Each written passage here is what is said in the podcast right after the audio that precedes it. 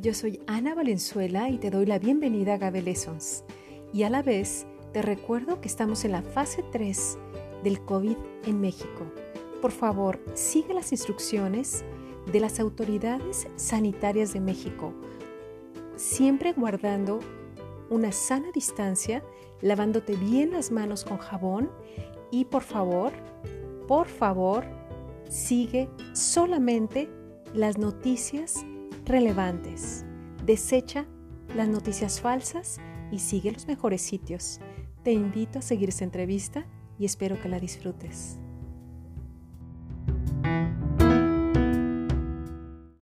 ¿Qué tal amigos de Gabe Sean ustedes bienvenidos a un nuevo episodio y este episodio habla de animales, de etología y de la gente que hace estos trabajos de investigación. Es un eh, podcast especial sobre murciélagos y me da mucho gusto recibir a David Cervantes Gómez de la Universidad Autónoma del Estado de Hidalgo desde luego egresado, biólogo que ha trabajado con la biología y la ecología, con la conducta animal, y bueno, que se dedica a la planeación de programas y de rehabilitación biológica en su estado. Eh, buenos días, ¿cómo estás, David? Hola, Ana, muy buenos días, muchas gracias por la invitación. ¿Estamos bien? Sí, ¿qué tal? ¿Cómo te va en la cuarentena? ¿Saliendo a campo? Pues desafortunadamente no hemos podido salir mucho. Eh, nos gustaría salir más y precisamente más porque en esta época de mayo a julio más o menos es la época en donde podemos visitar a los murciélagos con los que actualmente estamos trabajando. Claro, pues ya me imagino, hay también más floración y era el tiempo adecuado para salir, pero bueno, va a ser todavía un poquito más eh, de paciencia para que ya empiecen a salir, ¿verdad? Sí, exactamente. Y pues bueno, desafortunadamente esto de la contingencia eh, se vino a, poner en el punto o en el pico más alto justamente cuando, como bien mencionas, es la época de floración. Ay, bueno, David, pero bueno, finalmente es por protección de ustedes mismos y al final de todos, ¿verdad?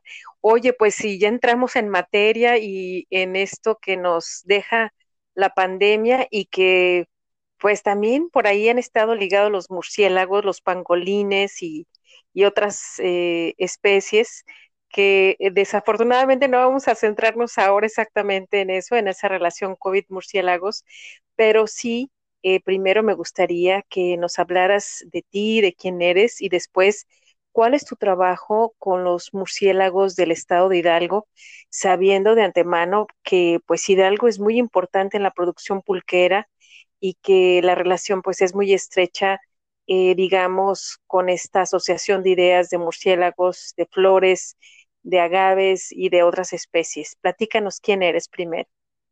Gracias. Pues bueno, como tú ya mencionaste, mi nombre es David Cervantes Gómez. Soy biólogo originario de de, Pachuca, formado en la Universidad Autónoma del Estado.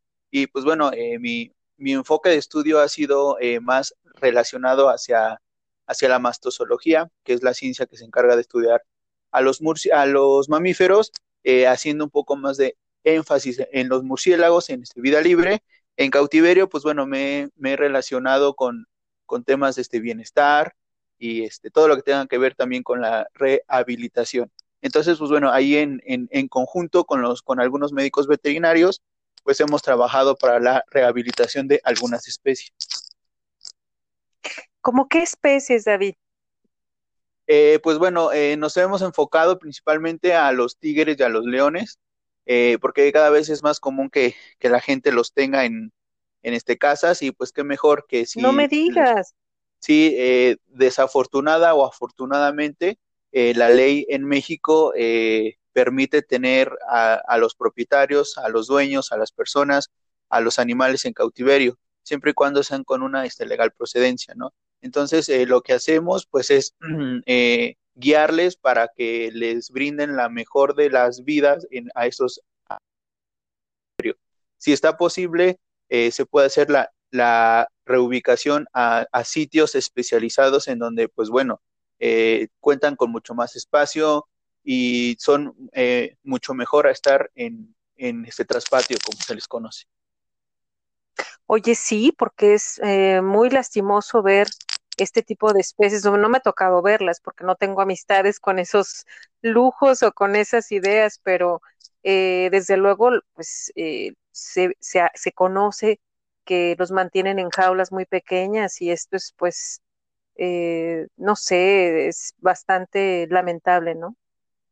Sí, exacto, es, es algo que, que queremos erradicar, pero pues bueno, mientras las leyes lo permitan, y sí es cierto que este cada vez es más, eh, más, más rigurosa la ley, ¿no? Ahorita ya está muy, muy de, de moda esto del este bienestar, entonces, pues bueno, ya la legislación se enfoca también en el trato digno o indigno hacia los animales que se encuentran en cautiverio. Claro. Oye, pues entonces esto con lo que tú trabajas y que eres eh, fundador y representante legal de la consultoría bio, biohaber, algo como comportamiento en inglés. Así es, eh, sí es como la fusión entre biología y comportamiento, exacto. Sí, qué interesante. No, pues ahí hacen ustedes la gestión ambiental, eh, técnica, hacen también aspectos, como lo acabas de decir, ¿no? Jurídicos y pues el manejo que hacen de, bienestar para el animal y de ética. Pues, pues es un, un gran trabajo, ¿no? Sí, muchas gracias. Pues así es, somos una empresa que este, somos multidisciplinar, multidisciplinarios, trabajamos con médicos, trabajamos con otros colegas, trabajamos con abogados, trabajamos con contadores. Entonces, este, la idea pues es eso, ¿no? Cubrir las necesidades tanto de las personas y sin, sin quitar el dedo del renglón con el bienestar de los animales, tanto de vida libre como de cautiverio. Y aquí con un enfoque muy, muy importante que tiene que ver con la educación ambiental y la divulgación de la ciencia. Claro, Oye, eh, David, pues eh, cuando hicimos contacto eh, hablamos un poco del interés para comunicar en esta ocasión del podcast sobre murciélagos, sobre pulque y desde luego, pues platicamos un poquito antes de, de tu trabajo que habías hecho de tesis. gracias por primero introducir a la gente en lo que haces y dónde te desarrollas, pero platícanos, déjanos saber qué, qué fue lo que hiciste tú con tu trabajo de tesis eh, con respecto pues al agave pulquero, al, a algo que se llama como efectividad polínica y que me imagino lo hiciste en Hidalgo, ahora nos vas a platicar. Sí, así es. Eh, pues bueno, eh, esta, este trabajo se, se realizó en el, eh, se terminó, mejor dicho, por ahí del 2013. Se trabajó durante tres años y pues bueno, eh, sí, algo muy importante para recalcar es que es eso, ¿no? Es la interacción de la planta polinizador. Eh, pues como sabemos es un tema de importancia e-, ecológica. Eh, nosotros lo aplicamos principalmente hacia el agave, como bien comentas, y lo hicimos en el Parque Ecológico Cubitos. Es una reserva estatal en el centro de Pachuca. Y pues aquí lo, lo importante de este sitio es que eh, al ser un reservorio natural, pues no hay interacción con las personas o la interacción es mínima en la cual, pues bueno, eh, los agaves están seguros de que se capen, de que se, se corte la flor de, este gualumbo, que en este caso es el principal alimento, eh, la formación de esta flor, de esta planta, para la alimentación de los murciélagos. Oye, a ver, entonces, tú, tú trabajaste en un reservorio o una reserva. Eh, esta es una reserva del estado de, Hidalgo. ¿Cuántas hectáreas tiene? ¿Y, cómo es que hay eh, eh, agaves ahí? Sí, es, es un sitio pequeño, no va más allá de las 10 hectáreas, pero aquí lo importante es que es un, es un sitio al centro de la ciudad.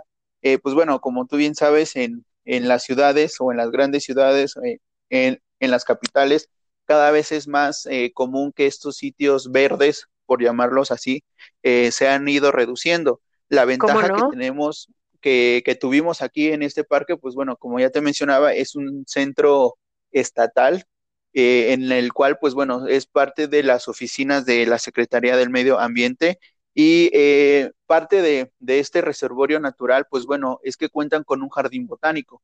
Este jardín botánico, pues toma parte de lo que es el, este cerro, el cerro de, este Cubitos. Y pues bueno, aquí tuvimos la, oportunidad de, hacer dicha investigación. Algo muy padre de este jardín botánico, pues es que, eh, como bien sabes, pues hay agaves que, florecen en distintas épocas. Entonces aquí tenemos varias eh, variedades, por decirlo así, varias especies en el cual pues durante todo el año eh, podemos encontrar este tipo de, este, de, agaves, de cactus y de todo esto. Oye, David, pero pues eso es una gran fortuna lo que ustedes tienen ahí en Pachuca. Yo no había escuchado de ese reservorio y estoy casi segura que es el único que hay en México que tenga eh, pues esa extensión en una ciudad y sobre todo que tenga agaves con la oportunidad de florecer todo el año. Me da mucha curiosidad ir. Pero entonces está en el centro de la ciudad y ahí trabajaste tú del 2013 al, al 2016. Eh, ¿Qué fue lo eh, que...? No, trabajamos del 2009, 2010 más o menos, al 2013. En el 2013 ah, fue cuando ya concluimos. Sí, sí, así es. Un buen tiempo. Y entonces, eh, ¿qué fue lo que hiciste? ¿Qué objetivo tenía tu investigación?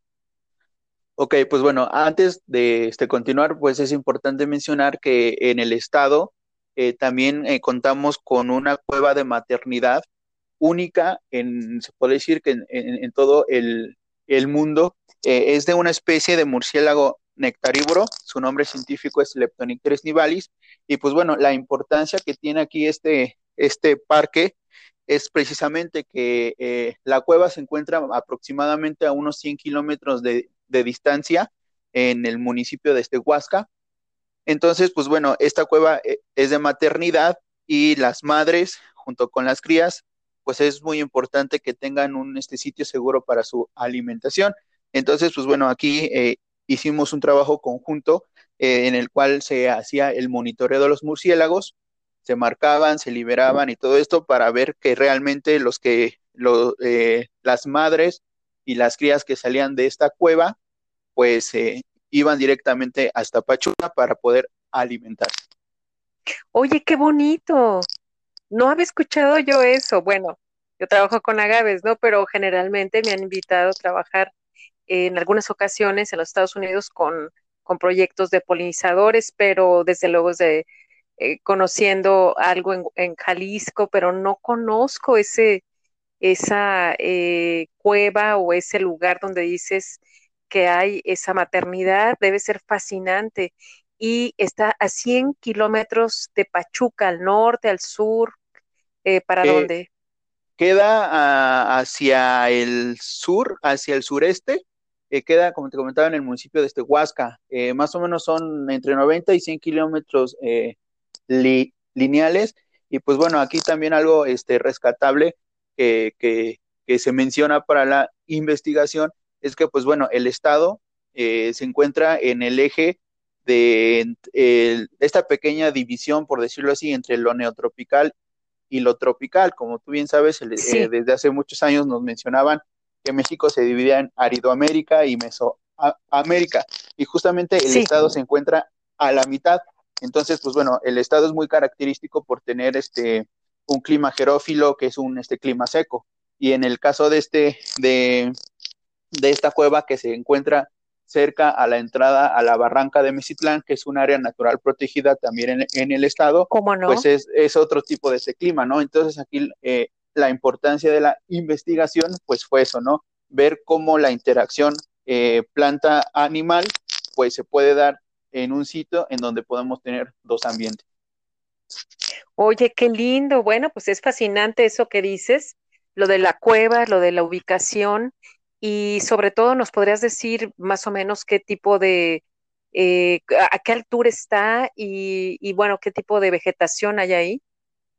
Sí, eh, la, cueva se encuentra en un ambiente un poco ya más húmedo. Eh, de altura está alrededor de los 2.000 metros, 2.200, y el sitio donde se encuentra la, el, parque está alrededor de los 2.300. Está por encima de los 2.000, eso sí.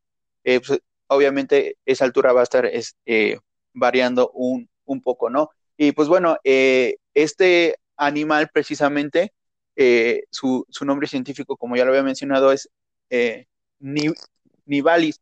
y se caracteriza, se caracteriza perdón, por vivir en sitios muy fríos. Pachuca, Pachuca es un sitio alto y es un sitio frío. Entonces, dentro de esta cueva, eh, pues bueno, hay, hay varios, varias especies de murciélagos y en el caso de, de Leptonicteris nivalis, pues se encuentra en lo más frío de esta cueva. Oye, y entonces eh, es bien conocer esa cueva, ya han trabajado otros eh, zoólogos, eh, aparte de ti, eh, quienes te guiaron en este estudio. Sí, pues bueno, el, el, el trabajo fue liderado por el doctor Alberto Rojas Martínez, que es el encargado del Laboratorio de Ecología de Poblaciones del Centro de Investigaciones Biológicas de aquí de la universidad. Y este, varios alumnos de él hemos estado trabajando precisamente aquí en, esta cueva. Eh, pues otros este, colegas se han e, enfocado al estudio propio de la, de la maternidad, otros eh, la distribución de esta, de esta especie, otros de para ver qué, qué otras especies se encuentran dentro de este, dentro de este sitio. Y otra compañera, pues bueno, ahí también este, estuvo trabajando con el doctor eh, Rodrigo Medellín, que también tiene injerencia en algunos estudios precisamente con esta cueva. Eh, eh, también hay, hay este, otros temas en, los que mencionan que varios murciélagos este, son migran, pero en este caso pues podemos comprobar ya con otros estudios de otros colegas que no siempre esos murciélagos este, migran. Yo te mencionaba de esta especie que, se encuentra en, en el norte, eh, se encuentra, eh, su distribución natural es desde el sur de Texas hasta el estado de Hidalgo y en estos sitios solamente hay tres cuevas de esta maternidad. La de, hay una en, en Texas, esta pues la verdad ya está muy, muy abandonada. Hay otra en Monterrey, la cual es de muy difícil acceso ya que se encuentra dentro de un tiro. Y la de aquí, la del estado, pues bueno, es, es un poco fácil accesar. Eh, no es muy conocida, afortunadamente, y, y, digo afortunadamente bueno. porque, pues bueno, la, sí. precisamente, ¿no? Eh, los centros ecoturísticos y este, la gente puede en, entrar con, con este, debida cautela. Eh, este sitio precisamente es, eh, pues ya se, se, se declaró un parque e, ecoturístico, se llama Aguacatitla, pero bueno, no, no toda la gente tiene conocimiento y sí, y sí hay mucha cautela, sí hay mucho cuidado para que las personas que, que lo gusten visitar, pues eh, se restrinjan hasta cierto lugar, ¿no? Eh, quienes podemos eh, in, ingresar un poco más, se podrá decir, pues somos los que hacemos las in, investigaciones, pero claro, con su debido permiso y este, todo lo que conlleva. Oye, eh, David, pues a mí me gusta mucho saber todo esto, pero sobre todo eh, lo que nos dices, que pues que tienes o que tuviste este eh, director de tesis, pero que hay toda una escuela y que tienes pues alrededor de ti y todo un, eh, podríamos decir como un ecosistema muy ligado entre agaves, murciélagos, pulques, pero también eh, culturas eh, prehispánicas que tenían eh, pues mucho conocimiento de, de, la extracción de pulque y, de, y del uso de recursos eh, vegetales, naturales, pero en esta cueva no hay ninguna eh, relación de que hubiera ofrendas o cosas así. No, en este sitio no encontramos, eh, porque también eh, hay que este, recalcar que mmm, en esa cueva parte de, de, del ingreso es un túnel, el cual era parte de una hidro, eh, hidroeléctrica. Entonces, pues bueno, ahí, ahí hubo este manejo y este movimiento de, de hace muchos años, pero bueno, eh, los murciélagos, al ver que después de que, de que se hizo la hidroeléctrica, pues no, no había mucho acceso, no había este, mucho manejo por parte de las personas y es que decidieron establecerse aquí. Este túnel mide aproximadamente, si no mal recuerdo, un kilómetro, pero bueno, dentro, de la, dentro del túnel hay varias cámaras que es en donde se refugian estos murciélagos. Oye, bueno, entonces esto quiere decir que es un área dedicada solamente a ellos, a los murciélagos, pero alrededor de, pues, de estas zonas sí hay varias culturas, ¿no? Aquí tuvimos también en entrevista y en cursos al doctor Antonio eh, Reyes Agüero, que nos habló del uso de fibras para yates, en fin, todas estas conexiones que tienen los magueyes en Hidalgo, ¿qué cultura es la que predomina ahí en, estos sitios o no hay algún grupo eh, social indígena? Eh, cercanos a donde está la cueva o al municipio de Estehuasca, no.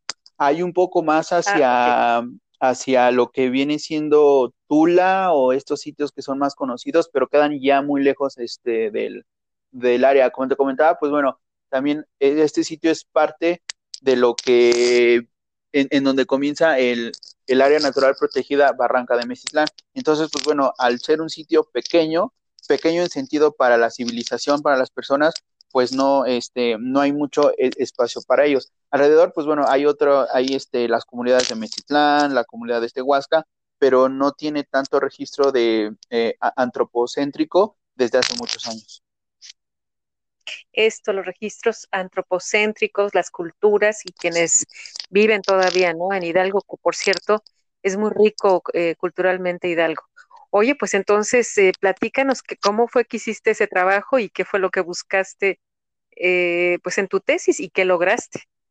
Sí, pues bueno, lo que intentábamos era ver precisamente la efectividad polínica que tienen, en este caso, los, los polinizadores nocturnos contra los diurnos.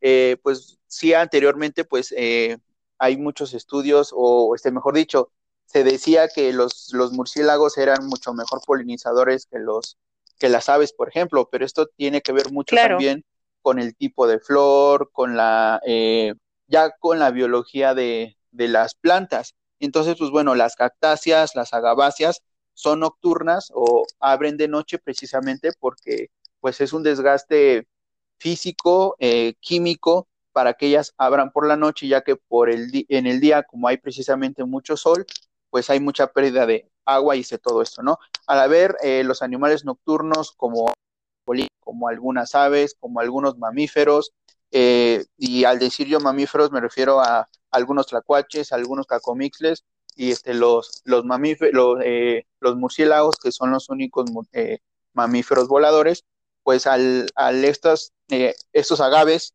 al abrir de, de, noche, pues aquí hay un tipo de, este, de mutualismo en el cual la flor se beneficia al, al que los animales recojan sus gametos, recojan su, su polen, los, los animales se se benefician con el alimento del néctar, con el alimento del polen, y pues bueno, aquí ya se, cumple esta interacción.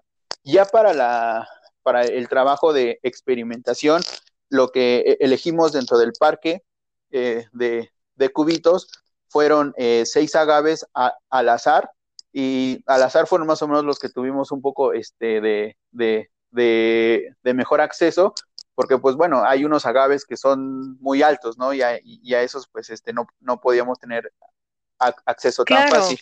Entonces, pues bueno, elegimos cuatro, este seis, perdón, de estos seis eh, se, se, trabajaron con este cuatro panículas. Las panículas son estos brazos que este, van a tener los, los, eh, los agaves, con, eh, en, este, en, en, donde se encuentra la, la floración. ¿Y qué fue lo que hicimos? Se cerraron este, uno se, cerró durante el día y, se durante la noche. Este trabajo este, duró aproximadamente un diario, diario me veías ahí este, quitando, poniendo, poniendo, quitando. En el número uno, pues bueno, que quedaron como el este, registro control, ¿no? A, ese no se le tocó nada, se quedó así de este modo natural. En, el, en la panícula número dos, pues bueno, esa se cerró por completo la panícula número 3 eh, se dejó abierta por las noches y se cerraba por las mañanas y la panícula número 4 se cerraba por las noches y se dejaba abierta por las mañanas. Y así podíamos este, saber eh, cuándo eran visitados, si de noche, si, si este, de día, y ya al final de que estas, eh, de que estas trompas o este, los filamentos que son propios para la reproducción de este, cada una de estas este, flores se, se cerraban, se optó por cerrar ya las cuatro precisamente para que ahí se encapsularan y ya se desarrollaran este, las semillas para posteriormente hacer un este conteo de cada una de las semillas.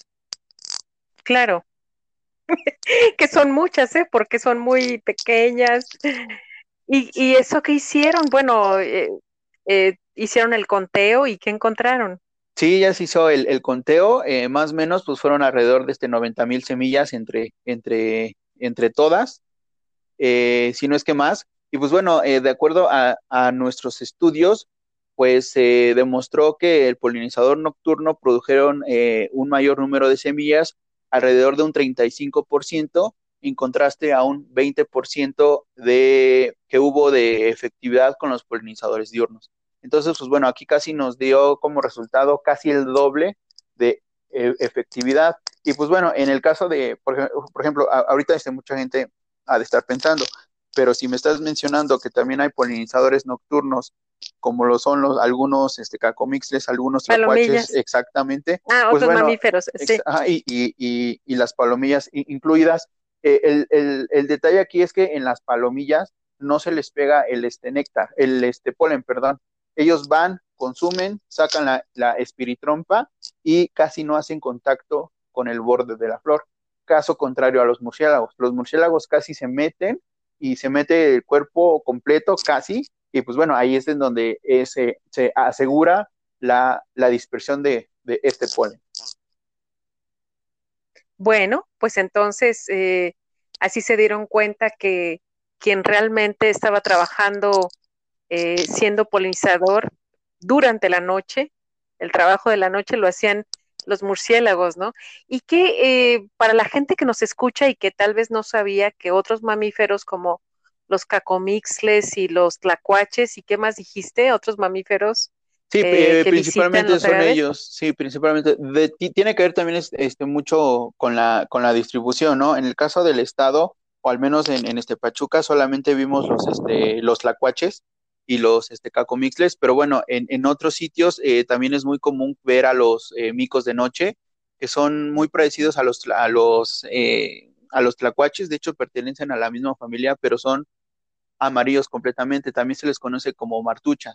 Entonces, pues bueno, estos, estos este, mamíferos suben, trepan, escalan el, el escapo, el quiote, llegan a, este, comer la flor el, detalle aquí también es que, por ejemplo, ellos lo que comen son las, las inflorescencias que se encuentran eh, en la parte inferior, caso contrario a los murciélagos, porque los murciélagos visitan todas, desde la parte inferior hasta la superior. Y aquí también algo muy importante, algunos, algunas inflorescencias abren primero las de abajo y otras las de arriba. Esto ya va a este, depender de acuerdo a la disponibilidad de azúcares, a la disponibilidad de nutrientes que tenga cada uno de los agaves. Oye, este, bueno, no, pues hay un montón de preguntas que hacerte aquí. Se nos está acabando el tiempo, pero desde luego, pues hay muchas preguntas. Por ejemplo, eh, ¿qué proporcionalidad había de semillas eh, vanas, que son las blancas? Sí. ¿Qué especies eran de agaves? Eh, si nos puedes decir. Sí, en cuanto a la especie, se trabajó con agave salmiana, que es el este, más común o el, más grande, por decirlo así, de, este, de los agaves, y de, porcentaje de, las semillas vanas o las que no se, no se dieron, eh, eran muy pocas, la verdad. Ese dato ahorita lo estoy buscando, pero no lo encuentro, eh, pero era, era, eh, era mínimo. Mínimo, un porcentaje mínimo de semillas blancas vanas, ¿no? Son blancas. Y eh, pues también eh, preguntarte si tienes un sitio web, una, una red, porque eh, tú eres también fotógrafo, entonces me imagino que gran parte de estas fotografías pueden estar disponibles en tus redes sociales. me gustaría mucho que pues nos compartas si, si tienes esto puesto en la red. Sí, gracias. Eh, pues bueno, eh, estoy en este YouTube. La verdad, esto de la cuarentena me, me dio tiempo para, pues para hacer precisamente cuestiones de, de divulgación, de educación. Estoy ahí en YouTube como David Cervantes Blogs y ahorita los pocos videos que tengo son precisamente sobre la importancia de los murciélagos. Lo hice, pues, como ya mencionábamos al inicio, la importancia que tienen y más que nada para quitar estos mitos que tienen acerca del COVID, ¿no? Eh, en Facebook estoy como David Cervantes Fotografía, en donde hay algunas fotografías precisamente sobre, ahí es un poco este, random, hay desde cultura, ahí podrán ver este, algunas fotos de, de, extracción de este barbacoa, de las visitas que hacemos, etcétera. Y en Instagram, en Instagram también estoy como arroba DEI-VI-David. Y pues bueno, tenemos igual aparte las plataformas de, de la consultoría, pero aquí es como que un poco más relacionada a todo lo que hacemos, es la consultoría eh, Muy bien, David, pues aquí eh, mismo voy a poner en el podcast todos tus eh, enlaces para que la gente te visite, para que la gente conozca lo que haces y que además, pues si necesita algún servicio de consultoría pueda llamarte. Yo te quiero preguntar, eh, ¿tienes algún mensaje especial? Porque a mí me llamó mucho la atención que la gente pudo creer, bueno, todo esto de que eh, pues que tenía que estar en contra de los murciélagos, ¿no? Ya sabemos que hay mitos desde hace mucho tiempo, no solamente ahora con la pandemia, contra los murciélagos, pero eh, ¿quieres dar algún mensaje especial para cerrar este podcast? Y no sé si tenga que ver específicamente con murciélagos COVID o con murciélagos en general o con cuestiones ambientales, pero tú es, estás este, libre de hacerlo, ¿no? De lo, de lo que tú quieras dar el mensaje. Muchas gracias. Pues bueno, a todas aquellas personas que nos, que nos escuchan, que nos sintonizan, invitarles a, a cuidar eh, el, el, ambiente, el ecosistema y pues no nada más a los murciélagos, ¿no? Eh, ahorita yo puedo comentar, pues hay muchos casos que se han dado de, de lechuzas, por ejemplo, o animales nocturnos, tanto mamíferos como aves, que sí existen muchos mitos que, que les roban el espíritu, que les roban aquello, que son mil y un transformaciones, pero bueno, son animales, los animales sirven al ecosistema y pues hay muchos servicios que nos prestan, ¿no? Uno de ellos, como ya mencionábamos, es la polinización, existe la dispersión de semillas, el que eh, controlen algunas plagas, en el caso de los murciélagos, en el caso de algunas lechuzas, de entonces, pues bueno, cuidemos este, la naturaleza. El hecho de que no sepamos sobre ellos no quiere decir que sean malos y pues acerquémonos a la gente que, que este, conoce, a los médicos, a los biólogos, a los veterinarios, a todas aquellas personas que estamos un poco más en contacto con la naturaleza y no nada más nosotros, o sea, hay agrónomos, hay mucha gente especializada en este, muchos temas, pero bueno, aquí lo importante es que todos cuidemos la naturaleza y seamos agradecidos con ellos, con los animales, por todos los beneficios que nos dan.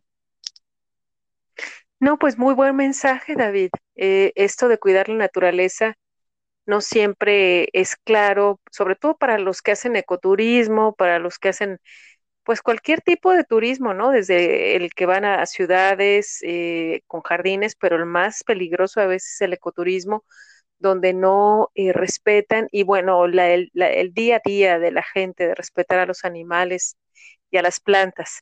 Pues yo te agradezco mucho tu tiempo y espero que eh, tu canal de YouTube ahora se vea enriquecido que la gente te visite, te voy a visitar yo también, y que pues mientras no salgas al campo, ahí nos compartas lo que has vivido en esos hermosos paisajes eh, de, del Cerro de Cubitos. ¿Cubitas se llama? ¿Cubitos? Sí, así es, Cubitos.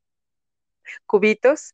Y bueno, pues con todo lo demás que haces, eh, un placer conocerte por esta vía y continuamos aquí platicando. Ya sabes que tiene las puertas abiertas para platicar más acerca de esta relación eh, plantas, eh, polinizadores, eh, murciélagos, mamíferos, aunque estamos siempre hablando de agave lessons, pero gastronomía, yo sé que también por ahí hay otras cosas que han estado aprovechándose de cerca de las maguilleras, de los ratoncitos o algo así, ¿no? Entonces, pues cualquier plática que esté relacionada con esto, eres completamente bienvenido y agradecida tu explicación.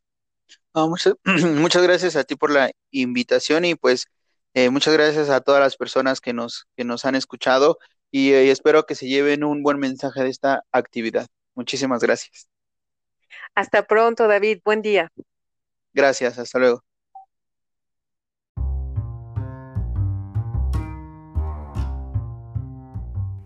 ¿Te gustó la entrevista? Síguenos. Estamos en las redes sociales. Yo soy Ana Valenzuela y me encuentras en agabelessons.com. También en Twitter, LinkedIn, Facebook, Instagram. Tendremos más personajes. Déjanos tu voz.